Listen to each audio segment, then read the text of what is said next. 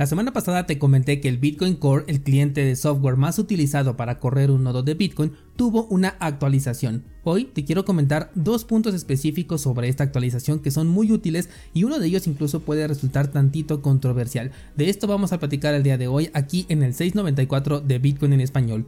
Comenzamos.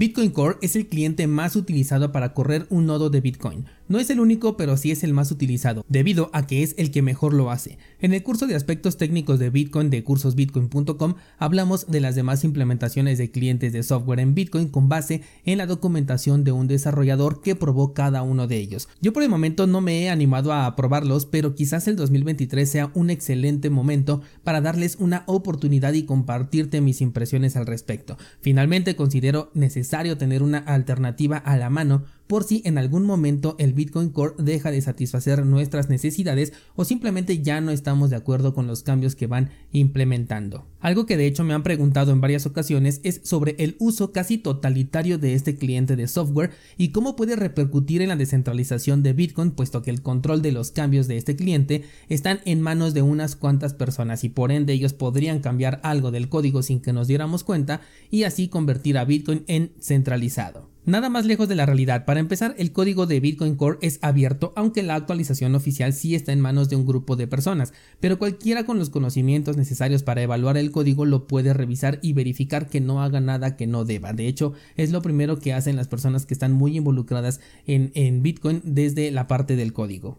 Por otro lado, estas actualizaciones son en su mayoría opcionales y no tienen un tiempo de reacción obligatorio. Es decir, ahorita en mi nodo personal de Bitcoin me sale una ventana emergente de que tengo una actualización pendiente, una actualización disponible la correspondiente precisamente al Bitcoin Core 24.0. De mí y solo de mí va a depender instalar esta actualización. Implícitamente al decidir instalarla estaría yo aceptando los cambios que propone. Lo ideal sería que pudiéramos leer el código para saber qué cambios se están implementando con cada actualización y entonces tomar la decisión de actualizar o no. Pero como no todos tenemos este conocimiento de este apartado técnico, por lo menos sí podemos buscar lo más relevante para que no sea una actualización totalmente desinformada. Además de que en el GitHub viene un abstracto el cual nos explican pues todos los cambios que están colocando, simplemente que el código es el que realmente se va a ejecutar y por ello siempre es más confiable leer directamente el código que leer la explicación eh, textual porque pues pueden omitir algunas cosas, ¿no? Ya sabes, no confíes, verifica. En la versión de video de este podcast se estará viendo en este momento lo que es mi nodo de Bitcoin, precisamente con la actualización pendiente que tengo en este momento,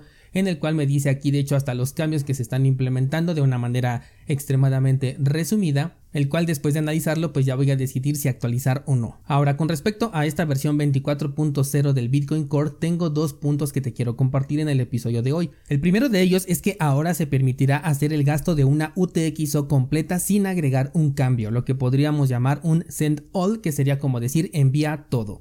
Para quien no esté familiarizado con los términos, las UTXOs son las salidas no gastadas. Cada vez que recibes satoshis en tu cartera se crea una UTXO, una salida que aún no ha sido gastada.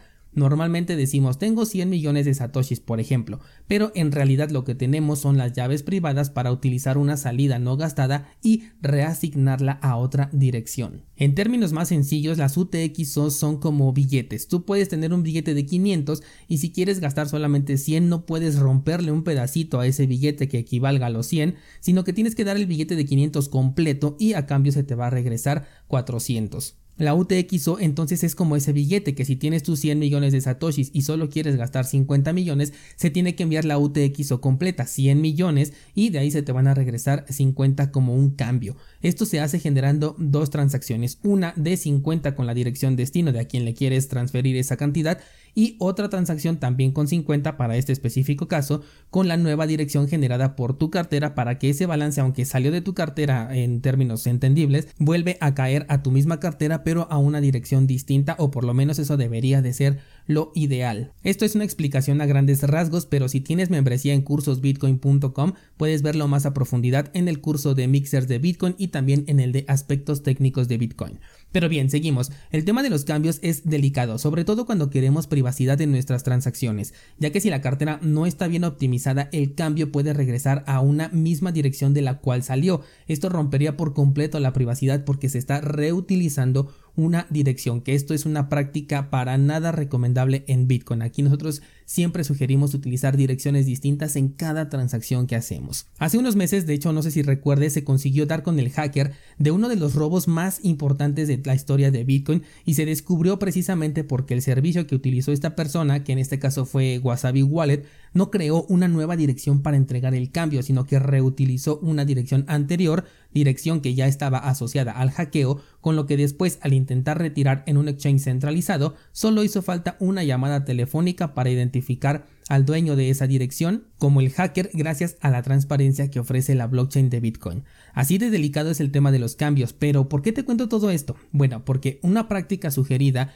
es utilizar las UTXO completas para que no tengas que mezclar monedas que pertenecen a otras direcciones. Digamos que quieres pagar algo que vale 700 y tú tienes una UTXO con valor de 500 y otra con valor de 300. Tenemos en total 800 para pagar 700.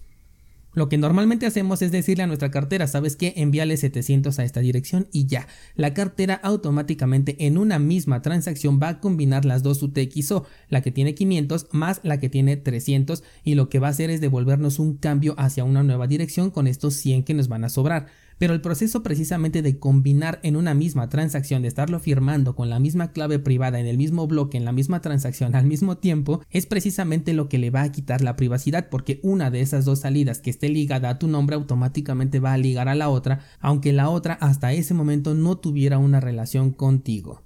Lo ideal entonces aquí sería hacer dos transacciones por separado, una por 500 y la otra enviando 300, pero devolviendo ahora sí ya 100 como cambio. Al realizar dos transacciones individuales a direcciones que además van a ser distintas, ya no es posible ligar una transacción con la otra. En la blockchain las dos direcciones son independientes la una de la otra, de esta manera estamos utilizando cuatro direcciones, dos de salida, dos de entrada y además estamos generando una quinta que va a ser a donde va a regresarnos este cambio. Espero que hasta aquí me estés siguiendo porque lo voy a poner un poquito más complicado. Si no, recuerda cursosbitcoin.com.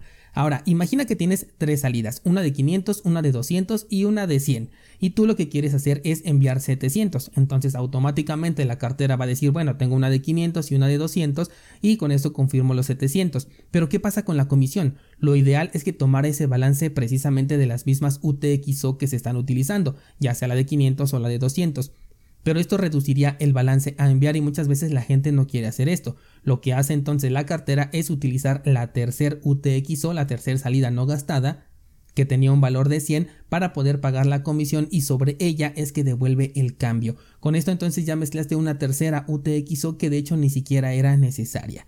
Bueno, pues todo este rollo que te acabo de platicar es para decirte que la versión 24.0 del Bitcoin Core permitirá a las carteras que así lo configuren enviar saldos completos de UTXO sin generar un cambio. Esto nos permitirá, por ejemplo, vaciar una cartera por completo o bien enviar saldos individuales totales sin generar una transacción de devolución de cambio que agrega el riesgo de que la cartera pues esté mal configurada y no utilice una dirección nueva como en el caso que te comenté hace un momento de este hackeo. Estos son los tipos de cambios que ocurren en Bitcoin o alrededor de Bitcoin, porque en este caso estamos hablando del cliente, no del, protocolo. Nos ofrecen una mejor interacción siempre y cuando lo sepamos utilizar, claro, porque si hacemos las transacciones sin fijarnos en todo esto, la herramienta por sí sola no sirve.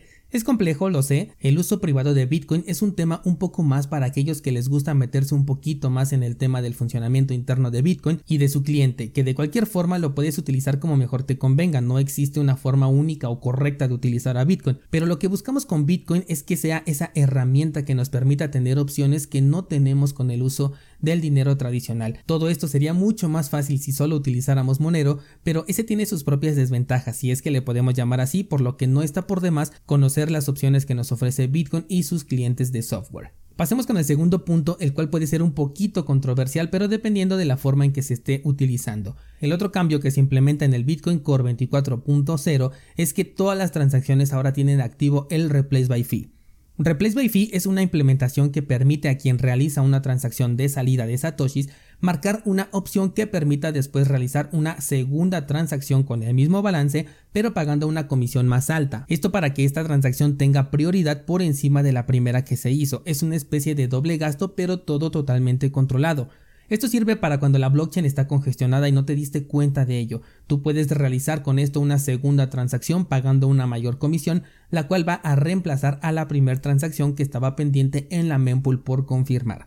Dije que es una especie de doble gasto porque con el mismo balance tú generaste dos transacciones. La diferencia es que la segunda, por haber pagado una mayor comisión, va a ser confirmada primero y cuando la red se vaya descongestionando y encuentre la primera transacción que estaba pagando una comisión más baja, la va a identificar como una transacción ya gastada y la va a anular. De esta manera es que no va a ocurrir un doble gasto. Bien, esto hasta ahora era algo opcional. Cada quien al momento de realizar su transacción y utilizando obviamente carteras que lo permitieran, podía definir si quería este replace by fee o no. Con la nueva actualización, aquellos que lo implementen podrán considerar todas las transacciones como si tuvieran activa la opción de Replace by Fee.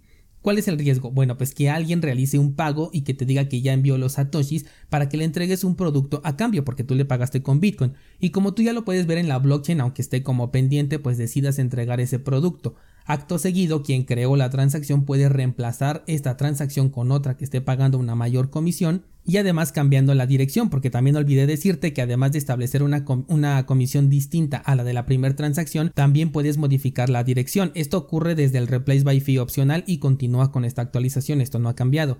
Entonces el comprador puede incrementar el pago de la comisión, colocar una dirección propia y de esta manera los satoshis, aunque salen de su cartera en teoría por una transacción, vuelven a regresar a su cartera.